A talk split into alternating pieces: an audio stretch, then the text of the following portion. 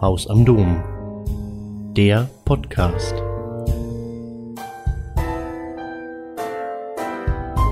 Herzlich willkommen, mein Name ist Johannes Lorenz. Der Krieg in der Ukraine beunruhigt nicht nur die Erwachsenen.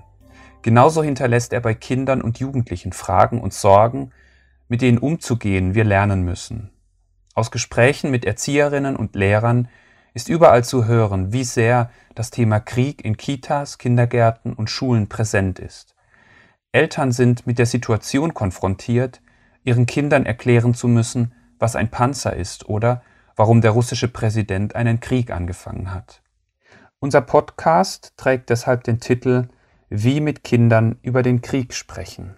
Er ist als Kooperationsprojekt mit der Abteilung Kindertageseinrichtungen im Bistum Limburg entstanden.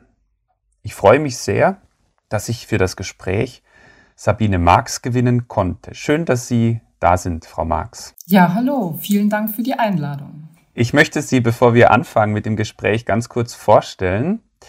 Äh, einige Punkte. Sie sind äh, Politikwissenschaftlerin und haben in Ihrer Abschlussarbeit sich mit äh, russischer Reformpolitik nach Ende der Sowjetunion beschäftigt. Sie haben unter anderem sogar in Moskau studiert. Sie sind aber auch Slawistin und haben Hispanistik studiert. Sie haben einige Erfahrungen im TV-Bereich gesammelt bei der ARD und dem ZDF. Sie sind Telefonseelsorgerin, sogar Notfallseelsorgerin, haben sich mit Hate Speech im Internet befasst als Schreibpädagogin. Sie arbeiten heute schon länger in der Online-Beratung für Kinder und Jugendliche im Kinderkanal von ARD und ZDF und Sie sind Projektleiterin für das Kinder- und Jugendtelefon in Berlin. Ja, Frau Marx, wir möchten die Zeit etwas nutzen, einige Themen anzusprechen, die mit unserer Fragestellung verbunden sind, wie mit Kindern über den Krieg sprechen. Das Kinder- und Jugendtelefon in Berlin ist ja eine kostenfreie Anlaufstelle für Kinder und Jugendliche, aber eben auch für Eltern. Ich habe dort gelesen, dass es 2021 8400 Anrufe gegeben hat. Aktuell weisen Sie auch auf Angebote im Zusammenhang des Ukraine-Krieges hin. Können Sie etwas sagen darüber, wie sich das Anrufverhalten seit Ausbruch des Krieges verändert hat? Gibt es vermehrt Anrufe im Zusammenhang des Krieges?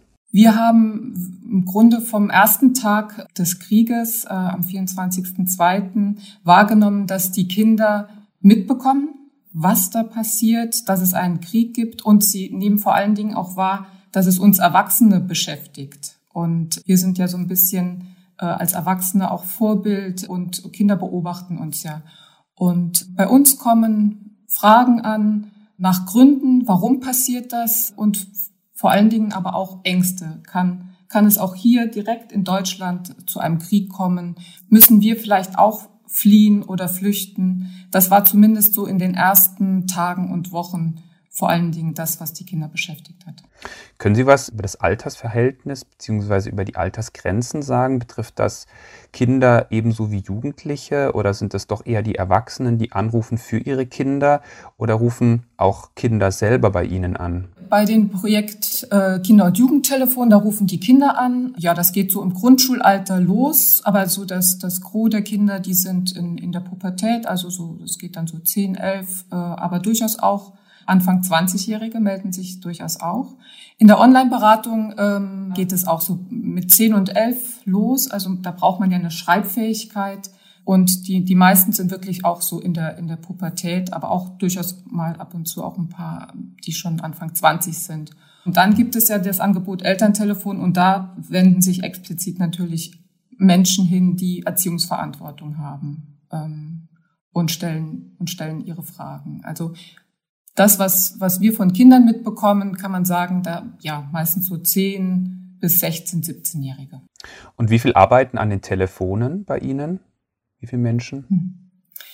Ja, wir haben äh, am Elterntelefon äh, so rund 30 ehrenamtliche Mitarbeiterinnen und Mitarbeiter.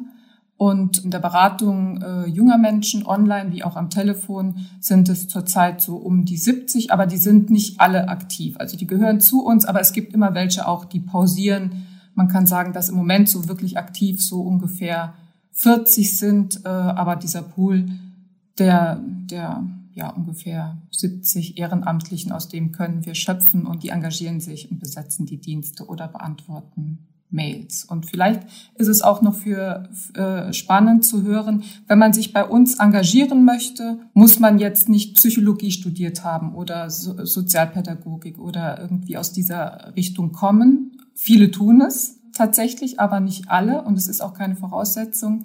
Es ist allerdings wichtig, dass man weiß, dass man nicht sofort ans Telefon kann oder eine Mail beantworten kann, sondern man, man wird intensiv darauf vorbereitet in einem Ausbildungskurs. Es ist wichtig natürlich für die Menschen, die sich an uns wenden, dass sie mit Menschen ja einen Gesprächspartner, ein Gegenüber haben, der auch ähm, sich ein bisschen auskennt.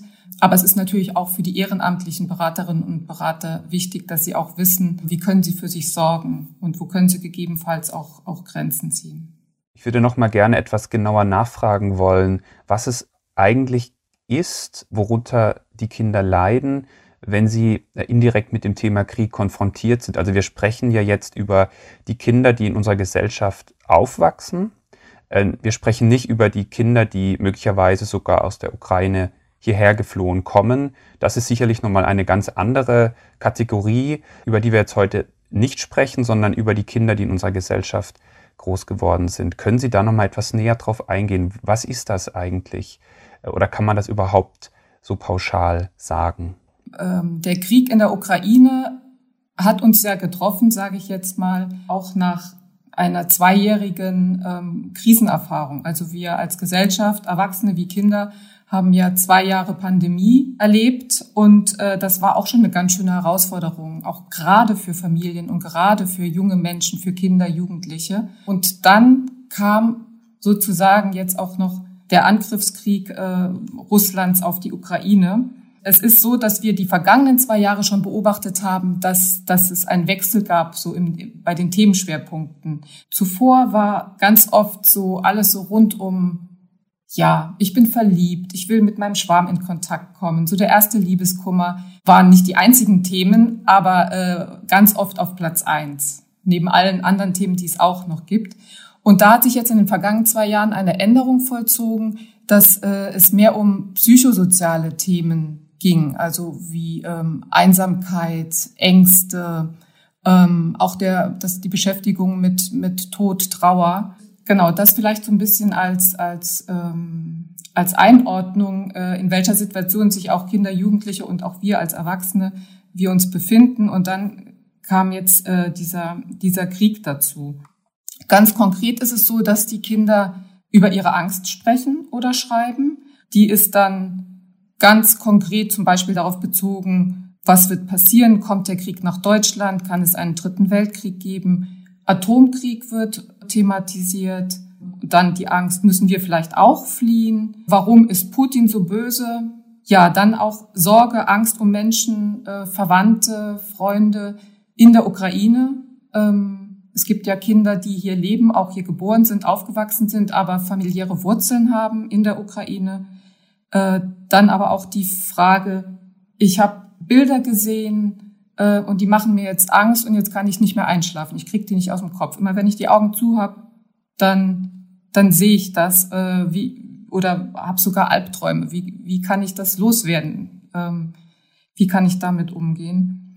Und äh, dann auch sehr berührend. Kinder sind ja auch oft sehr sehr in dem Sinne mitfühlend, dass sie auch fragen, ja, was kann ich denn tun? Können wir denn was tun? Wie kann ich denn helfen? Also das ist auch ganz, ganz anrührend.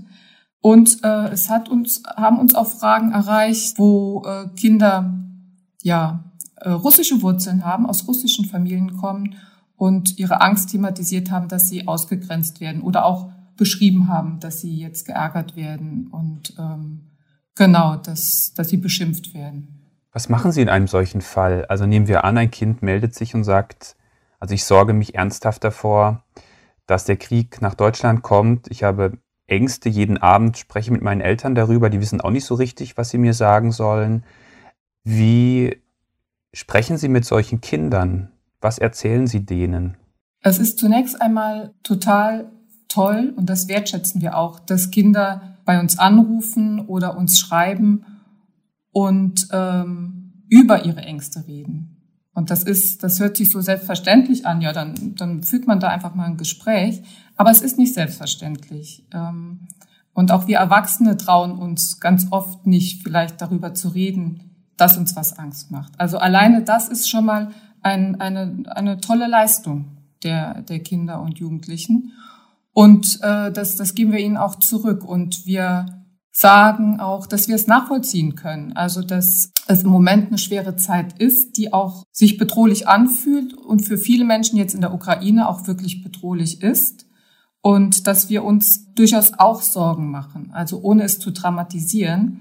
Aber das zeigt den Kindern, dass ihr Gefühl erstmal der Angst auch äh, in dem Sinne ja angemessen ist. Es ist äh, was Schlimmes passiert und dass wir als Menschen uns dann Sorgen machen oder mit Angst reagieren, ist erstmal eine normale Reaktion auf so ein außergewöhnliches Ereignis. Und das kann Kindern schon helfen, dass sie sagen, okay, ich bin nicht allein damit und äh, meine Wahrnehmung stimmt. Und das kann auch ein Gefühl, auch wenn damit natürlich das erstmal nicht weg ist, kann es auch ein Gefühl von, von Sicherheit erstmal geben. Also Sie sagen nicht, Entschuldigung, wenn ich Sie da unterbrechen, Sie sagen nicht, wir sollen versuchen als Eltern die Ängste versuchen zu nehmen, sondern auch erstmal anzuerkennen, dass diese Ängste berechtigt sind. Das ist schon ein erster Schritt, der Kindern helfen könnte. Auf jeden Fall. Äh, es ist natürlich äh, eine Gratwanderung, was äh, problematisch für, für die Kinder wäre, wenn, wenn sie komplett aufgelöste Erwachsene erleben, die, die den Kopf verlieren und, ähm, und äh, zusammenbrechen oder das äh, extrem dram dramatisieren. Äh, das kann uns Erwachsenen natürlich auch passieren. Und das ist, äh, ist ja nichts, was, was, was, was wir verurteilen können, sondern das kann, Menschen sind ja äh, emotionale Wesen. Und aber wenn Eltern spüren, dass sie ähm, ja so angegriffen sind und dass ihnen, dass sie selbst quasi gerade so ähm, bewegt sind, dann ist es ganz wichtig, dass sie erstmal gucken, okay, was brauche ich, wo kann ich Stabilität her, herkriegen, wo kann ich mir vielleicht Hilfe holen, um dann ein, ein gelasseneres Gegenüber für, für ihre Kinder sein zu können. Aber grundsätzlich die Tatsache, ja, das ist äh, jetzt eine schwere Situation, in der die Ukraine steckt, in der Europa steckt, in der vielleicht sogar die Welt steckt und dass, dass da auch vieles das jetzt ernst nehmen und auch überlegen, Menschen, die ähm, politische Verantwortung haben, da kann man mit Kindern schon in dem Sinne offen reden, weil sie spüren ja, da ist etwas. Und es macht viel mehr mit ihnen, wenn sie das spüren, aber die Erwachsenen tun auf cool. Und dann löst das Fantasien aus und Unruhe. Also von daher ist, ist, eine, ist da eine Offenheit schon wichtig. Sagen die Kinder, dass sie Angst haben oder verbalisieren sie ihre Ängste über bestimmte Themen? Also ich kenne es aus meinem persönlichen Umfeld, dann, dann will man wissen, warum Putin das und das macht. Man möchte wissen, was ein Panzer ist. Was ist ein Panzer? Was sage ich denn da? Da will ich auf der einen Seite ja als, als, als Erziehungsberechtigter oder als, als Erzieherin im Kindergarten eigentlich noch gar nicht dass Kinder wissen, was Panzer sind, also und trotzdem drücken sie möglicherweise ihre Sorge oder ihre Ängste genau mit diesem Begriff aus. Und das ist doch ein, eine ganz schwierige Situation, in der man sich da befindet.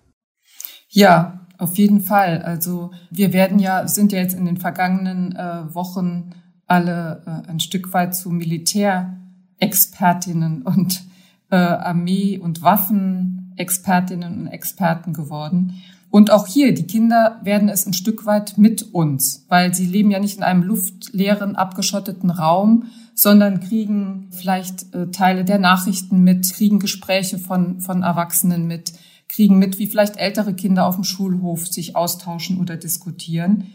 Also von daher, wenn ein Kind nach Panzern fragt und das erklärt bekommen möchte, dann ist es wichtig, das ernst zu nehmen. Umgekehrt, ich würde jetzt nicht hingehen und äh, jedem Kind äh, quasi jetzt eine Einführung in, in die wichtigsten Waffensysteme Deutschlands, Europas äh, international geben, äh, sondern wenn dann eher reagieren. Also wenn Kinder mit etwas kommen, dann ist das ein Anzeichen und Fragen stellen, dann, dann ist das ein Anzeichen und ein Signal, dass es sich damit beschäftigt. Und da gehen Kinder unterschiedlich mit um. Also manche sind sehr neugierig, wollen auch ganz viel wissen und fragen und fragen. Und manche machen das eher im Stillen mit sich aus oder spielen vielleicht Kriegsszenen oder ähm, dann werden irgendwelche Gegenstände vielleicht dann zu, zu Waffen oder zu Panzern. Und das ist eine, ja, auch eine Art, damit umzugehen und das für sich zu verarbeiten und sich damit äh, im Grunde ja zu verarbeiten und sich dem, dem zu nähern. Mhm. Also das nicht verbieten, sondern das ein Stück weit reaktiv unterstützen. Also nicht äh, das Bilderbuch rausziehen über ähm, äh, Kriegsgerät und dem, dem, Kind aktiv daraus vorlesen, sondern die Initiative dem Kind zu überlassen und zu schauen, was es äh, in dem Moment braucht, um eben diese Situation für sich zu verarbeiten. Sehe ich das so richtig?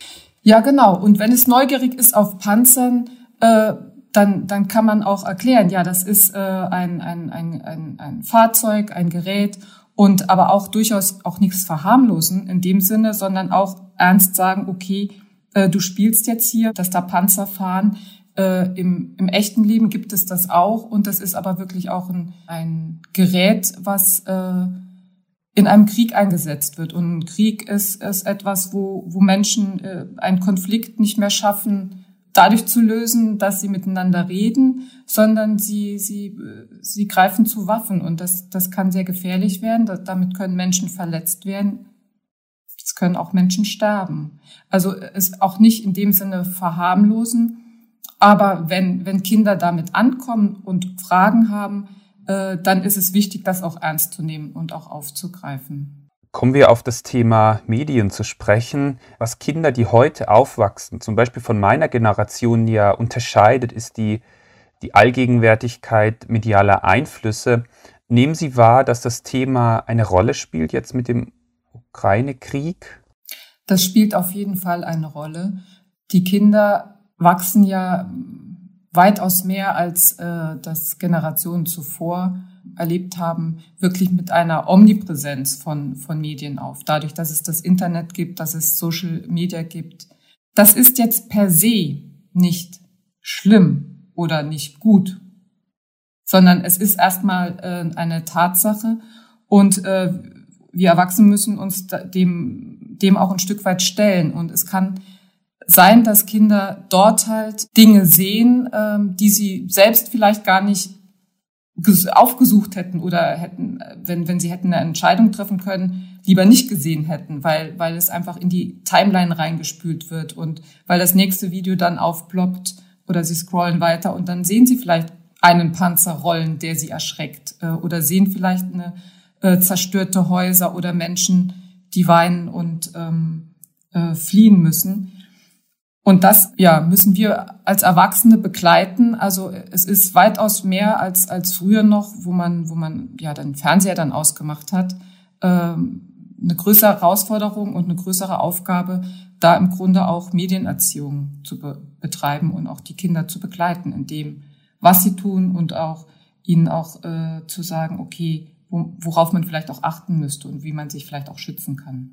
Es ist ja auch so, dass die Kinder ganz unterschiedliche ganz unterschiedlichen Medieneinflüssen äh, zu Hause ausgesetzt sind und diese, sagen wir mal, unterschiedlichen emotionalen und sachlichen Informationsstände dann mit in die Schulen und in die Kindergärten bringen und im Grunde auch die Erzieherinnen und Erzieher vor, vor schier unlösbare Aufgaben stellen, weil die einen Eltern ihre Kinder mit RTL News oder Tagesschau schauen lassen und die anderen äh, das, das komplett verhindern und die Kinder dann auch wieder mit Fragen nach Hause kommen, wo die Eltern dann sich wieder wundern, wo das eigentlich herkommt. Also das ist doch sicherlich auch für, für die, gerade für die Kindergärten eine, eine riesige Herausforderung. In, in Kindergärten, in Kitas, natürlich auch in Schulen, Grundschulen, weiterführenden Schulen, werden die äh, Erzieherinnen und Erzieher und auch Lehrer, Lehrerinnen natürlich mit, mit dieser Vielfalt, die wir in unserer Gesellschaft haben, ja, konfrontiert, sage ich jetzt mal, oder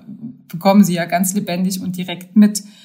Das ist auch sicherlich eine, eine große Herausforderung dann auch wiederum für die Familien zu Hause, weil Kinder ja untereinander sich auch austauschen. Und äh, selbst wenn ich vielleicht mein, mein Kind äh, ein bisschen von Nachrichten ferngehalten habe, spätestens dort erfahren sie dann ähm, Nachrichten, Fetzen oder ähm, Schnipsel und setzen sich ihr Bild zusammen.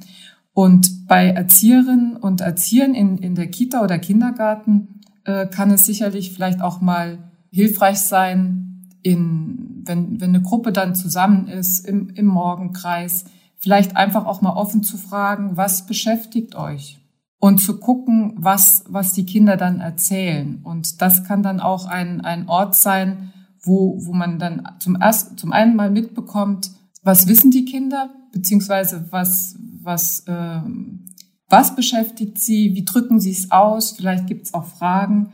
Und äh, dann, dann haben Erzieherinnen und Erzieher die Möglichkeit, da auch ein Stück weit das mal zu bündeln und auch ähm, in so einer Runde dann vielleicht auch drauf einzugehen. Oder vielleicht auch eine, eine sehr ähm, eine These, die, die vielleicht eindeutig falsch ist, dann auch mal zu sagen, ähm, okay, das ähm, trifft so nicht zu und, und dann äh, ja was dagegen stellen zu können. Aber natürlich in einem wertschätzenden äh, und nicht irgendwie, das stimmt ja überhaupt nicht oder du hast ja keine Ahnung, versteht sich ja von selbst, also in einem wertschätzenden Umgang miteinander. Äh, Sie arbeiten ja selbst für den, auch im Kinderkanal, wo Sie ja auch sich mit ähm, den Sorgen der Kinder beschäftigen. Sie produzieren auch Sendungen der Kinderkanal, die sich speziell mit dem Thema Krieg beschäftigen. Haben Sie eine Empfehlung, wo Sie sagen, bis zu dem Alter sagen Sie am besten gar keinen Medienkonsum, bis zu dem Alter kann man das und das äh, sich anschauen oder mit dem und dem umgehen. Haben Sie irgendwelche Ratschläge für Eltern, die vielleicht selber nicht so genau wissen, sollen sie das Video jetzt zeigen oder sollen sie es nicht zeigen? Grundsätzlich halte ich es für schwer, Kinder von Medien fernzuhalten. Grundsätzlich. Und äh, da ist es viel wichtiger, Kinder, Jugendliche zu begleiten und äh, ihnen sozusagen auch äh, Hilfestellungen zu geben, als äh, bestimmte Medien vielleicht zu ver verteufeln oder komplett abzulehnen. So. Ich denke, alles, was so Kindergartenalter ist, da würde ich sehr, sehr zurückhaltend sein. Auch gerade was Nachrichten angeht. Also da würde ich darauf achten, äh, wenn Eltern Nachrichten schauen, dass die Kinder das nicht mitbekommen, weil das sind einfach Bilder, die sind nicht für, für Kinderaugen produziert. Wenn es passiert, das, es kann ja immer mal vorkommen, da auch dann sensibel sein und äh, auch gesprächsbereit und gucken. Manche Kinder stecken das ganz gut weg und lassen es gar nicht an sich heran, aber bei anderen Kindern kann es durchaus sein, dass sie es vielleicht mit in den Schlaf nehmen oder dass sie, dass sie das schon auch, gerade diese visuellen Reize, äh, sehr eindrücklich mitnehmen. Im Grundschulalter gibt es sehr gute Angebote, die auch explizit für Kinder gemacht sind. Sei es Erklärformate, auch Dokumentationen für Kinder, sei es die Kindernachrichten-Logo oder beispielsweise gibt es ein Kinderradio vom WDR, das Kiraka, also oder die Sendung mit der Maus, die ja auch gerne Erwachsene ja auch noch gerne sehen äh, und die übrigens auch sehr ähm, kindgerecht auf das Thema äh, Krieg, Angst, ähm, Ukraine eingegangen ist. Das kann dann sogar unterstützend sein, also die die Erwachsenen sogar ein Stück weit denen sogar auch ein bisschen helfen, wie, wie erkläre ich es jetzt meinem Kind? Oder dass man sagt, okay, wir gucken jetzt mal uns da an, wie, wie das erklärt wird, Hintergründe, äh, auch zu dem Krieg ähm, oder auch das, was man vielleicht machen kann, wie man sich engagieren kann. Also von daher vorsichtig mit umgehen und auch recht bewusst auch gucken, je, je kleiner, je jünger, desto mehr auch schauen, äh, gucken, dass sie von Erwachsenenangeboten ähm, ja ferngehalten werden. Und dann gibt es so, so eine Grund, so eine Grundregel, wo ich auch äh, quasi so ein, ein Stück weit äh, erkennen kann, wo steht mein Kind. Also wirklich im Gespräch bleiben mit, mit den Kindern und auf die Fragen achten. Es gibt so einen Satz, was Kinder fragen, können sie auch ertragen. Also von daher, diese Fragen geben mir als Mutter oder dann als Vater ähm, ja so eine so eine Orientierung, wo steht mein Kind gerade und da kann ich es dann abholen. Ja, Frau Marx, wir sind sozusagen schon am Ende unseres Gesprächs angekommen. Ich würde noch mal ein bisschen zusammenfassen, was Sie gerade an ganz vielen tollen, wichtigen Sachen äh, gesagt haben und bitte ergänzen Sie, wenn ich was vergessen habe oder wenn wenn Sie noch was ergänzen möchten. Also ganz wichtig, was Sie sagen, ist Ängste auszuhalten und Ängste auch anzunehmen und Ängste erstmal, wenn, wenn sie formuliert werden, als ein Weg des Umgangs, den Kinder wählen, mit diesen Themen umzugehen, zu akzeptieren, eher zu reagieren als Erwachsener, weniger jetzt ähm, proaktiv das Thema ansprechen, sehr auf die Fragen der Kinder achten, um herauszufinden, wo sie stehen, achtsam mit Medien umzugehen, also im Kindergartenalter, wenn möglich keine Nachrichten, im Grundschulalter dann durchaus auch ähm, Erklärformate sich anzuschauen oder Sie haben über die Radiosendung Kiraka im WDR gesprochen, Kinderkanal und so weiter. Das sind solche Grundthemen, wo Sie sagen, das kann ein Hilfsmittel sein, um mit dem Thema umzugehen, was für uns alle natürlich im Hintergrund stehen bleibt. Es ist ein schwieriges Thema, auch wir Erwachsene haben da keine Lösungen für. Wir leiden genauso darunter und das spiegeln uns im Grunde auch unsere Kinder wieder. Und insofern geht es darum, einen Umgang zu finden, der für alle gangbar ist, wo die große Hoffnung im Hintergrund steht, dass dieser Krieg auch irgendwie bald zu Ende ist. Ja, da würde ich gerne einen Punkt von Ihnen aufgreifen und weiterführen. Es ist absolut in Ordnung und sogar auch wichtig, wenn wir als Erwachsene etwas nicht wissen oder auch ratlos sind, vielleicht auch hilflos sind. Das müssen wir für unseren Kindern nicht verstecken, sondern wir dürfen auch sagen, ja, das macht mich jetzt gerade auch ratlos oder da weiß ich jetzt im Moment auch nicht weiter oder das weiß ich nicht. Und dann kann man sich vielleicht äh, gemeinsam mit dem Kind auf den Weg machen und sagen, aber okay, schauen wir mal, vielleicht finden wir ja was raus oder wenn wenn die Angst zu groß wird, dann zu gucken, wie kann ich mit dieser Angst umgehen und was kann mir helfen, dass sie, dass sie kleiner wird? Was kann mich ein bisschen trösten? Was äh, kann mir ein Gefühl von Sicherheit geben? Und da sind Kinder auch sehr kreativ und das kann man gemeinsam machen, statt vorzugeben. Ein Stück weit ist es auch so, wir können Kinder nicht davor schützen, vor, dem, vor den vielen schlimmen Dingen, die in der Welt passieren und auch nicht vor Krankheit ähm, und äh, Sterben, Tod und Trauer. Das gehört zum Leben dazu.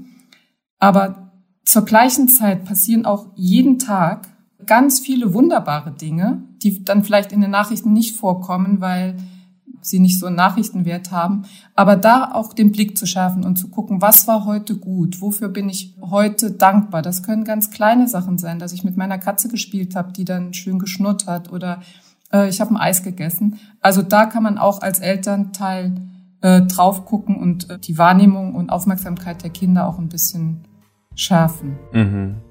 Den Blick auf das Gute auch zu bewahren. Ja, das ist, ein, das ist ein guter Schlusssatz. Ich möchte mich ganz herzlich bei Ihnen bedanken, Frau Marx, für das Gespräch und wünsche Ihnen weiterhin alles Gute für Ihre wichtige Arbeit. Vielen Dank. Ja, vielen Dank.